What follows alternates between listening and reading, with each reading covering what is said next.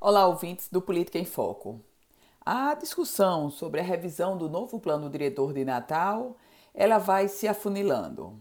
Nos nas próximas semanas, conclui a discussão do ponto de vista do executivo. Depois, o prefeito Álvaro Dias vai remeter o projeto para a Câmara Municipal de Natal.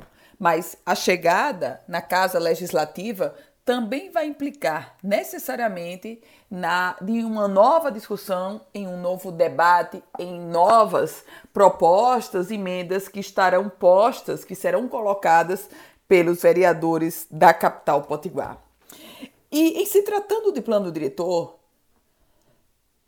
ninguém espere uma situação pacífica, pacífica do ponto de vista de sem debate, de jeito nenhum.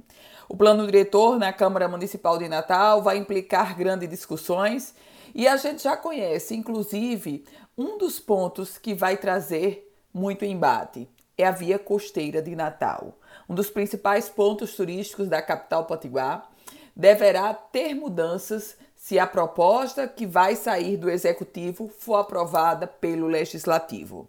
O novo plano diretor vai trazer sugestões para ampliar a ocupação da via costeira.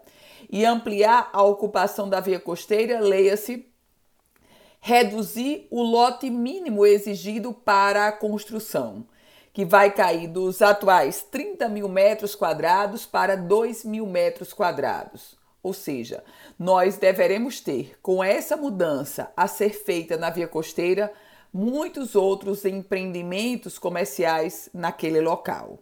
Isso se a revisão passar. Eu volto com outras informações aqui no Política em Foco com Ana Ruth Dantas.